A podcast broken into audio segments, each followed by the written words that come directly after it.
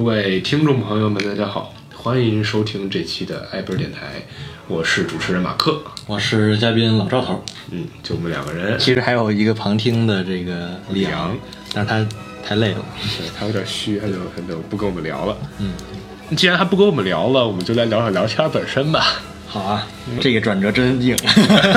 聊天本身一直是一个非常也非常有意思的这么一个题目。嗯，要你说那个，你觉得聊天这件事情本身的意义在于什么？聊天的意义啊，我觉得聊天的意义就在于浪费时间，打发无聊。嗯，对，可以这么说，可以这么说。你看你现在微信聊天，还有这种现实生活中聊天，其实你要是自己有事儿干的话，你根本想不起来聊天。是。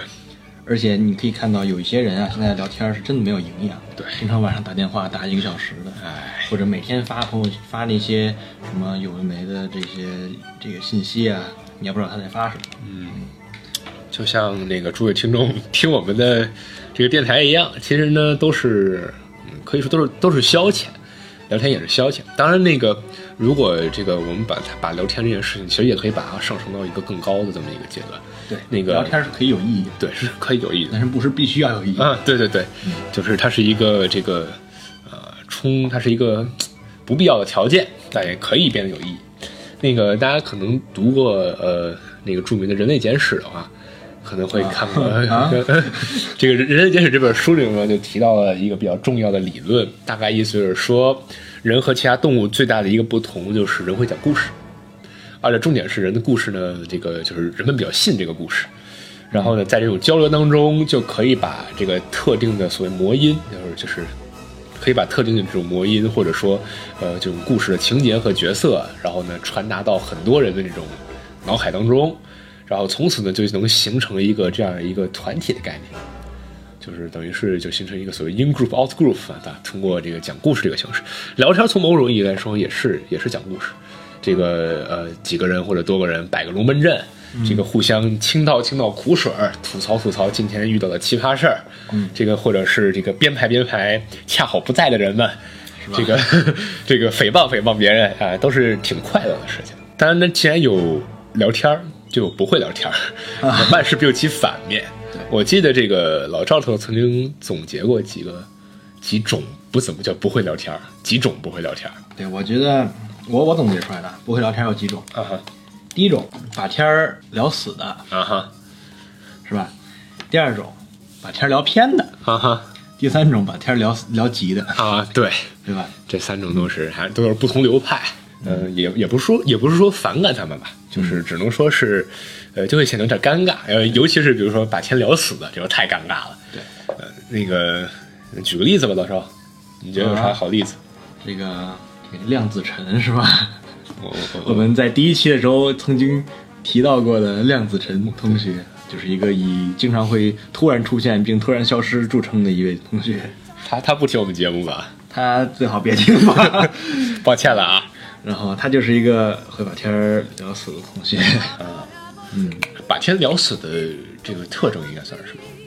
其实就是在一个比如说不该认真的时候突然认真。嗯嗯。或者在就就这个时候就会把气氛搞得非常的庄严，你知道吗？对对对，比如说所有人都在这个开玩笑的时候，他突然就其中一个话题开始展开了学术讨论啊，这个时候你就不会，你就不想聊下去了。这个举一个和现实生活无关的例子，就是我们举个例子，比如说这个一群一群同学们考完试，嗯，大家大家就你知道这个开玩笑打趣，哎呀，到时候这道题真难啊，我完全不会做，一道题不会做。就是大家在那打趣的时候，或者骂骂老师的时候，突然冒出来一个人说，但是倒数第二题真的不难。然后最好还要摆出那种非常严肃的脸，倒数第二题真的不难，你们都不会吗？大家就会非常诧异的看着他，然后之后他可以再找来一个黑板上开始在那边讲倒数第二题，他是 这样做的，这样做的，然后就，嗯，天基本就聊死了，我已经尴尬了，对，这这这聊聊死天的重要的这个就是重重心词就是尴尬二字。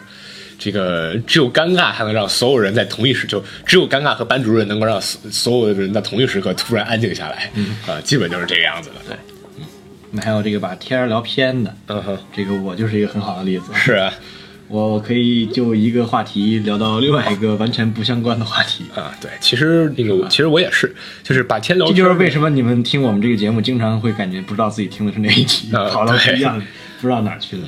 就可以说就是正常人的这种聊天的思维是线性的，嗯，先到 A 市，从 A 市延伸到 B 市，再从 B 市延伸到 C 市，咔咔咔。我们这儿聊天是树树状思维，就是哎，这个很有意思，我来谈一句，然后就一下就比如说呃，就是都都都得靠联想嘛。比如说这个举个例子，嗯，那天我们比如说聊着聊着北京有哪好玩的，嗯聊着聊着到酸奶，然后从酸奶呢就延伸到酸奶是用皮鞋做的，然后就聊到了皮鞋。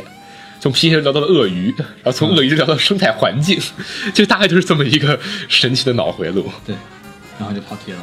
然后到时候再拉回来的话呢，就会非常的尴尬，因为呃，这个把天聊天的人呢，其实也不算是特别的受人反感，因为主要是能就是喜欢把天聊天的人，往往都是属于比较话痨的那一类。然后呢，他们所说的东西呢，也的确是比较有意思。但是呢，就比较尴尬的事情就在于这个，你听着听着，他这个片子题目觉得非常有意思，这个人突然想起来，哦，我们好像在聊以前那个题目，又突然跳了回去，嗯，啊就当这个时候然后就又会尴尬，对，然后就又变成把天聊死的人了。是 这个最后还会变成把天聊死。天聊死和把天把天聊死和这个把天聊偏基本是是差不多的，嗯啊、对，从某种意义上呢，就是给别人造成的这种这种反应是差不多的，给别人的这种概念是差不多的。还有把天聊急的人，哎呀，这个 哎呀，这个我就不说是谁了吧。虽然大家也都知道啊，这不是呃，把天聊急的话，就是说什么东西特别较真儿的，是容易把天聊急了。就比如说没什么事儿，嗯然后你提了一嘴，他非要纠正，嗯哼然后呢，你想往下说，他非要纠正，呃，然后呢，你就跟他就说，就跟他再辩论几句吧，就又非要说说服你，非要告诉你他是对的，是然后你就就就开始就特别想啊跟他说不对，你不对，他就说不，你是错了，不，你说的不对，啊，不不不不不，什么就这样的，呃，就一会儿你们就吵起来了。对，所以其实很重要的一点就是说，说话的时候、聊天的时候要懂得让步，对，这是一点。我突然发现这期好大、好深的怨念，是吧？啊，嗯我其实我觉得我们两我们两个人也是属于在现实生活中聊天会被人反感的那种，都太话唠了。我不对，这个不不不不不，马马克，这个我我马克是极其话痨的，这个我承认。老赵头呢，他是他是两个极端，要要么要么缄口不言，要么滔滔不绝。你看现在这滔滔不绝的情况，这个我们有很多这经验，就是老赵头和某个人类似于待了那么一两年。然后呢，这个人听到老赵头在一分钟内说出了三个字以上的这种，就三个字以上的话语，就惊讶对他说：“原来你这么喜欢说话呀！”就是，那就夸夸张处理啊，夸张处理。这个太夸张了。对，反正基本上嗯你可以谈谈你自己啊，其实其实我觉得我是这么一个人，我不太喜欢开启话题。嗯哼，就我觉得开启话题是一个很尬的事情，嗯，尤其是在两个人完全没有，因为我的观点就是聊天是一个出于无聊才去干的事情。嗯哼，那么你无聊的时候开启一个非常尬的话题，然后开始尬聊，就会非常的尬尬，就会很容易把天聊死，你懂吗？对然后我特别不喜欢把天聊死，所以我一般都不会主动问别人一些话题，所以我一般就会等着，嗯，等别人问我，但是别人肯定不会，他别人也不喜欢主动提问，所以他们也不问我，以至于导致我这个聊天经常无法开始，是就会造成一种我不喜欢说话的假象。对，实际上人家话痨的要命。实际上，哼，你只要敢说话，我就敢接，你说什么我都敢接。然后，而且还有一点吧，就是说，这个我比较喜欢听别人说话，嗯因为可能是因为我这个跟导演啊，平时拍点什么东西，然后喜欢揣测这个角色心理有关系。我特别喜欢听别人说话，然后去揣测这个人是怎么样的一个人，然后去想他这个时候说这句话在想什么，然后他另外那一方人怎么去想如何应对这个话，反正就是脑子里补出一个哦，带很多内心独白的大戏，算是职业病呗。嗯，也有可能，也这么算吧。嗯，反正就是我我比较喜欢听别人说话，哦，所以自己就就在旁边，如果有两个人正在聊天的话，我一般不会插嘴，我一般就会仔细的观察这两个人如何聊天。我我可能会在我认为适合的时候插嘴，也算是职业病。我我算是半个写东西的人吧。嗯，然后呢，就是有时候在某一个就是在一个比较稳定的系统当当中，你会特别好奇，给它加一点小小的变量会发生什么样的事情。然后，所以在两个人聊天的时候，你突然插一句，你看他们的反应就就是就如何。当然，这个我敲十一往往特别不对，就让我变得非常的尴尬。这个两人说的特别开心，突然旁边的人来来了某一句，这个和和话题有千丝万缕的联系，但就是想不到 这个到底是从哪儿转的这个话题的这种这个句子，就显得有点尴尬。这这这事我得反思反思。嗯，其实这个。聊天的话呢，呃，其其实说实话，我觉得我们可以在这期节目里把聊天这个把把聊天给体系化。我们之前不是已经总结了三个重要的这个聊天的反面反面这个教材嘛？对。然后我们可以再总结总结聊天的这个重要的，就比比较重要的呃因素吧，就是达成这些就可可以健康的和别人。交流聊天了，这个我可能就聊不了。其实我觉得最重要的一句话就是：第一是要分得清开玩笑和不开玩笑之间的界限。对，这玩意儿特别难受。就是呃，不管是就是当别人在认真的时候你开玩笑也好，还是当别人在开玩笑的时候你认真也好，都都是一个就是已经说实话有点超脱尬的环节了。就是甚至甚至是有时候会有点引起别人的反感，对吧？啊，那个李阳重重的点了点头，是看来是深受我们的毒海。那 个什么话？然后呃，对，大概就是这个意思，就就是，嗯，所以呢，在在观察别人到底是在开玩笑还是不开玩笑之间，就有一个很大的这么一个区别。然后每个人对于同一个玩笑的接受程度也不一样，是，所以这也是，所以这个你要慢慢的磨合。对对，当然，像我这种从来不跟别人主动聊天的人，我就不需要磨合，我都不需要跟你开玩笑，你都你也不跟我说话。是，嗯，当然这个其实跟个人性格有关吧。那个有些人就是就是严肃。什么事儿都特别严肃，阴沉这张脸，然后就都都都都都都都，有些人呢就特别的，呃，特别不严肃，啥事儿都不严肃起来。比如我那个，我在此再反思一下，这个给诸位都带来了很大的困扰。还不严肃吗？我不觉得。你考完数学考试以后，那叫一个严肃。那那那那个那个叫利益相关，你知道吗？跟我没关系，我特别不严肃。我的天哪，太不要脸了！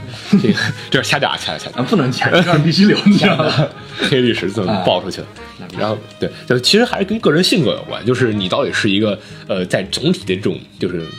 我们用什么词来总结这个人呢？你你你这个人的气氛，对，嗯，我可以这么说，就是你这个人的气氛是什么样的？你是一个，呃，你你是一个喜欢严肃的这种讨论问题的人呢，还是喜欢用打趣的方式去和别人进行交流的人？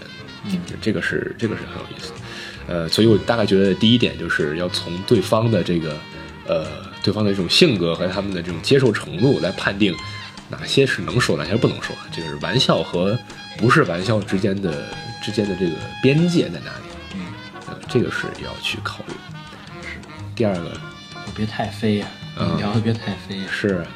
你要是就是聊到不知道聊到哪儿了，其实有的时候还是挺烦。比如说你迫切的想去聊某一个东西的时候，你就一直绕着它跑，一会儿就跑了，蹬回来以后又跑了，蹬回来以后又跑了，就特别烦。比如说你去做什么小组讨论啊，然后你说今天我们来聊一聊这个心理学啊，啊，一会儿聊着聊着聊到奶酪去了，然后就特别烦，啊，你又聊弹回来，一会儿聊着聊着聊到巧克力去了，就你你想你就在一定要干某件事情的时候，如果你一直在跑题的话，其实是一个挺无奈的事情。对，就是最好还是要，呃，还是要找一个主题，就是即使像是。喜欢把天把话把把天聊偏的人呢，他们往往都会那个树树状思维嘛，也好歹有个主干。嗯，这个有有有些同志就有点螺螺旋思维，就就不停把自己甩出去。爆炸式思维，爆炸式式思维啊，这个也不是说不好，这个爆炸式思维这种思维比较跳，对思维比较跳跳脱的话，如果你和对方的呃这种就是可以说比较契合的话呢，往往就完全能想一块儿去，你俩的思维能够正好就跳到同一个点上。也是非常令人愉快的事情，对吧，老师？第第三点，其实我觉得也也是一个很重要的，就是把话说全，把话说全，同志们，我非常非常就是有这么说，感觉特别个人，就是有有些时候个人对非常个人，就这这是这是我个人的喜好，我我觉得这期节目就是讲个人的事儿啊。对这个有些人呢喜欢啊，就说一话是就是说一点话藏一点话，嗯。你知道吧？就就是就这种感觉，你知道吧？就是就是说，我说我我把那个话头怨气太重，对我明确的知道你在说谁。你咋咋咋说？我我希望他也不听那个，把话头抛出一点儿，就是不接，就就他他他就像那个猜谜，猜谜，就或者说打个比方，像蛇一样。抛出一掏出诱饵的一部分，缩进洞里看你的反应，然后你要猜中，他就哎。你要猜不中，他就哦，就是他又特别想让你猜，他又，想你猜，他特别想让你猜中，对对对然后你要猜不中，还一脸恨铁不成钢的，哎呀，你怎么就不了解我呢？所以然后最后还是会把这事儿说出来。对，但是就说这个过程就非常的就特别难受对就是适当的吊人胃口呢。那个从这个比如说文学啊，或者是这个就就是不管是从文学角度，还是从现实生活中适当的吊人胃口，呃，其实挺好的，就是引起别人的好奇心，这个加强你这个呃你你你你这一段文本对别人这种号召的这种程度。嗯，但是做做过火了吧，就就给人一种你在你在玩我们的感觉。对，但是这种这种其实，在某某些时候啊、开玩笑的时候，对用这个方法非常的好用。像比如说，我们明确的知道詹姆斯非常喜欢直截了当的告诉他一些东西，对所以我们经常就 拐弯抹角的不说这个事儿。比如说描述某一件事情，本身可以直接把结果说出来，你们非要加描写，内心独白、动作、神态、语言，把它弄得绘声绘色，然后就是不告诉他。添油加醋，然后到最后一个结果的时候，然后突然比如说听去个厕所下回分解 什么的，或者去旁边吃个东西啊，然后自己塞个东西，然后把最后那个结局含糊的说出来，反正搞得他很难受。对，反正、嗯如果你跟那个人关系很好，你可以这样干；但是如果你跟他比较陌生，你要这么干，可能就很难受了。而且尤其是那个，如果对方也是个喜欢把天聊急的人，就更不能这样干了，这个有生命风险啊。聊天五要素，我们还缺俩，还缺俩，呃，为啥是五呢？我也不知道。这个因为未命名第五，掐掉，掐掉，掐掉啊！这个梗，这个梗埋的太深了。那发散出去了。对，呃，聊天的时候呢，其实还有一点就是，可能大家就是，呃，这个可能会比较注意的。这个虽然我自己做的也非常不好，就是如果是一群人的话，最好不要把某个人抛在团体外。对，就是常常有一群人，然后是吧，李阳？什么话？这就已经抛在团体外了，好对，好半天了就这种了。感觉。这个，但就是如如果抛出传言外那个人还没有自己的事儿的话，会更尴尬一些。对现在两个在玩游戏，没有什么事情，对吧？就比如说，呃，举个例子，你有这个团体有 N 个人，其中 N 减一个人都有共同话题，大家非常热火朝天聊这个共同话题，聊了三个小时，嗯，余下的那一个人就在那干坐着看着你们往往我就是那一个人，啊然后我会兴致勃勃看你们聊天，啊，这是特殊情况，这个这个是是属于。怪怪异的人。怪怪异的。我可能因为个人的爱好问题，就常常是那个那剩下的一个人，看别人聊我不懂的话题，就非常的呃，就非常落寞。对这个事情，嗯，我深有体会。那叫控诉一下马克同学啊。这个马克同学呀、和这个安迪同学曾经有一段时间，经常在宿舍高谈阔论，是吧？政治问题，但是是吧？但 但但是我我我我来辩护一下啊！但是呢，那听懂就我们俩，所以他不算是一个大团体排斥小团体的但是。我在旁边坐着，什么事都没有，倒也是然后就很无聊，然后而且我也不知道他们俩在想什么，你主要是因为我跟不上他们的思维，他们在聊政治话题的时候就会爆炸性思维，你知道吗？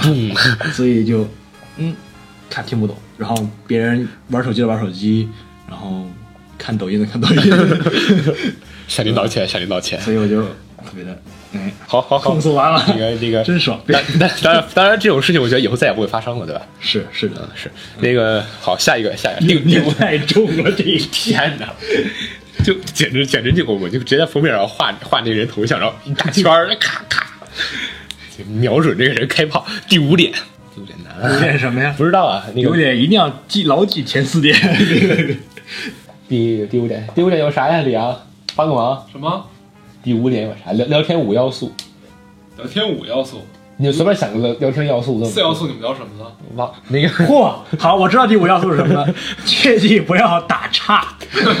啊，对，这个在不要打岔的同时呢，还要最好不要特别走神儿。嗯，就即使你你走神没关系，在你走神的时候呢，也不要做那种条件反射式的反应。这样的话，就比如一个人会特别兴致勃勃的跟你说很多很多很多话，你在那儿其实脑子脑子里这个这个神游八荒去了，在那儿嗯嗯嗯嗯嗯嗯，然后对方问你个问题，你就啊，就 是吧，李阳？什么就这这这会聊天吗？你 啊不能落不能落下这个同学，是不对？对对，我我深受其害，所以我我我是首当其冲，一定要保护这个保护，啊啊行，好吧？嗯嗯，太尬了，又把全聊死了。谈到这个五要素就就差不这样多，差不多这样了。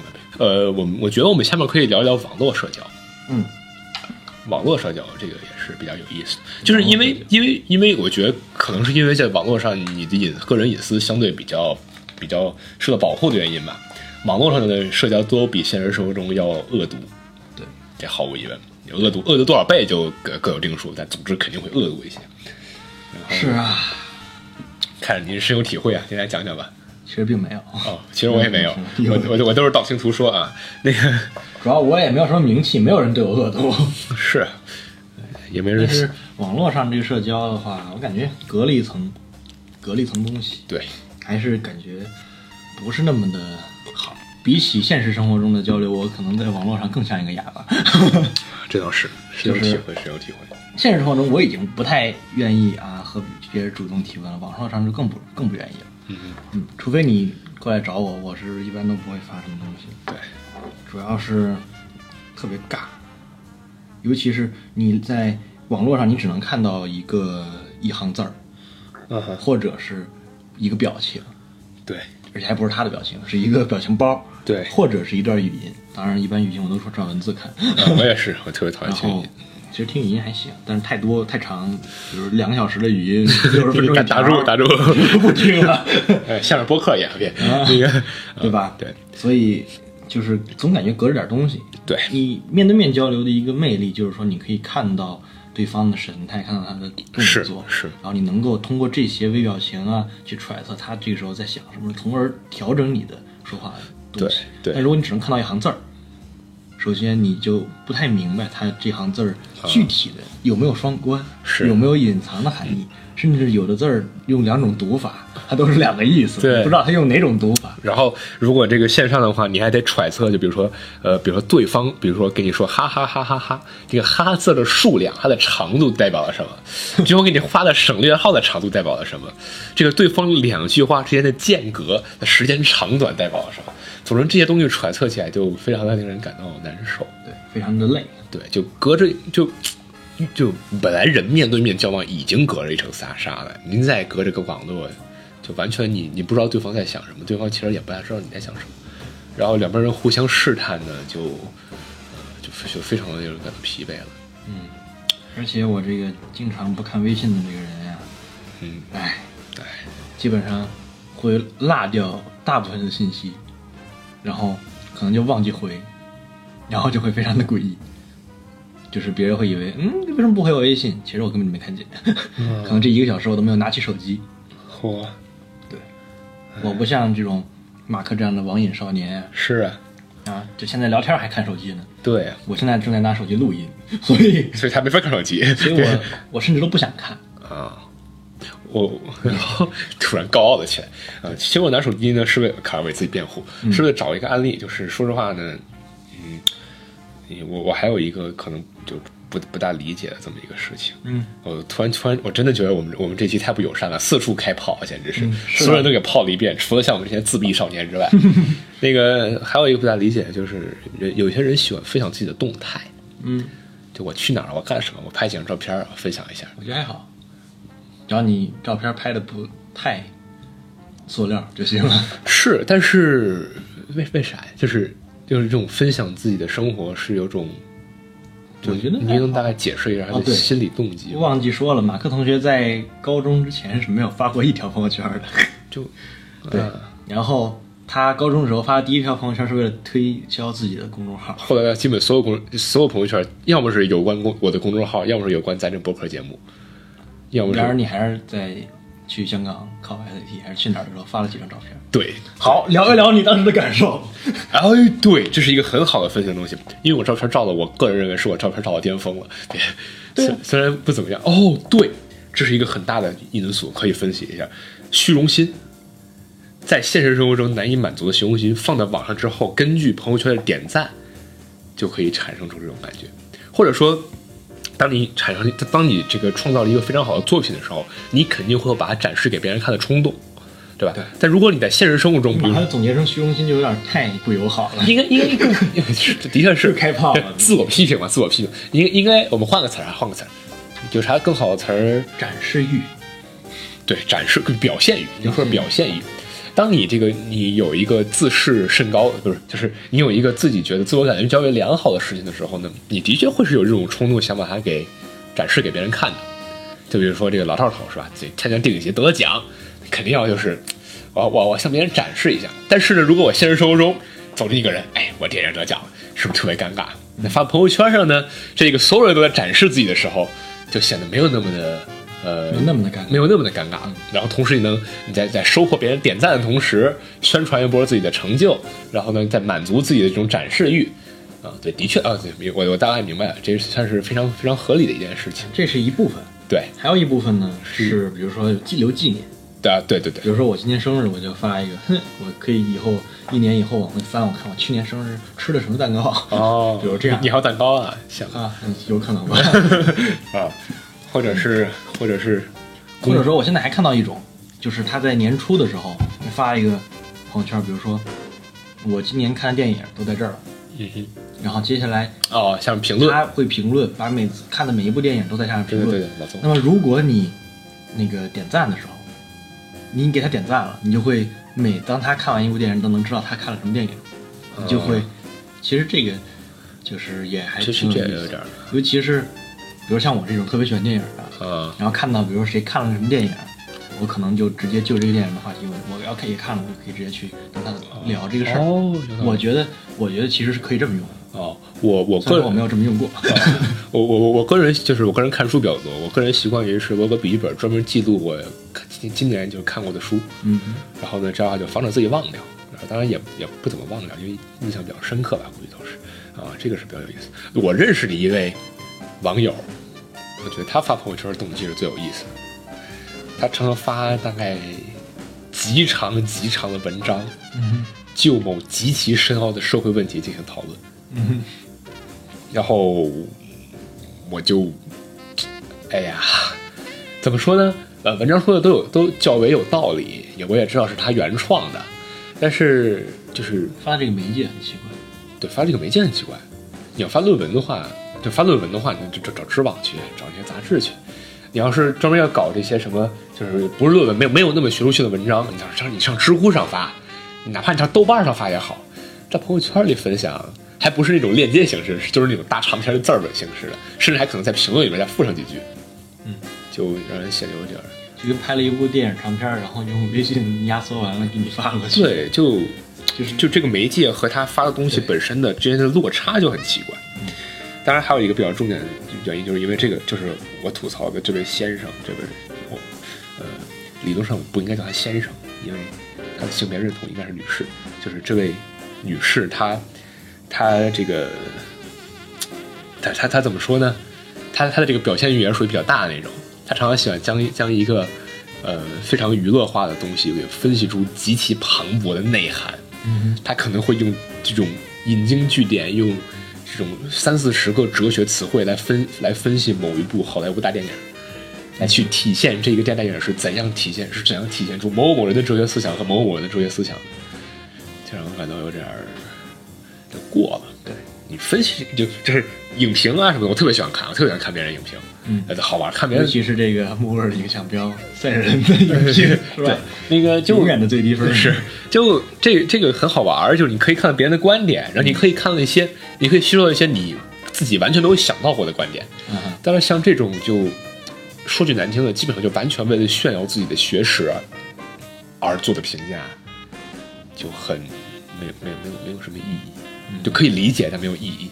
咱们可以再聊一聊国外的这些啊墙外的 呃这些墙外的世界这，个社交媒体。墙外世界多奇妙，真奇妙。比如说，我其实有一些社交媒体，我现在都不知道它到底是怎么用的。什么呀？比您说推特，我也不知道。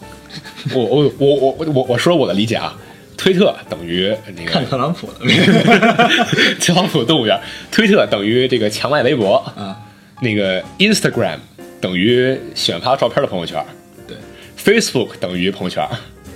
是吗？我我不知道，这这我个人理解，我我用的都特别少。啊 Snapchat 等于那个弱化版微信，等于那个就是，对，还有对那个对自动删照片的，对对对对，那个呃 Quora 等于知乎，这这个没对没啥疑问。那个呃 Reddit 也不知道等于贴吧，对，不不不是 Reddit 还不是贴吧，Reddit 应该是对等于天涯这种感觉。啊，贴吧是什么？呢四 four 产 四产，就是我没听说过更更下里巴人一些的这个。嗯，大大概就是 You 踏 GitHub 对个啥呀？没有，高级 对贴吧对，强的也用 GitHub。那个还有啥呀？那个呃 YouTube、哔哩哔哩、啊，哔哩哔哩哔哩哔哩，稍稍高大上点，变成广告更多的那个，其实广告广告更多，全是广告的那个。嗯，反正大概就是。好吧，我觉得 YouTube 的广告其实你可以跳，但是还是挺烦的。其实就光 YouTube 这个广告就就能聊一期，所以我就先不说了。那是吗？还可以聊一期呢，真厉害。因为 YouTube 的广告其实很聪明的，啊哈，它比那个我们国内看到优酷嗯或者什么这些的广告聪明的多，因为它可以跳，然后它的计费模式不太一样。我感觉我跑跑题了。没事，你继续说，反正我们这一期也讲不了太多。对，反正就是它的计费模式不一样，就是说，如果你这个人看完这个广告以后五秒，然后就跳了，嗯，那么他应该是不计费的，就是。嗯。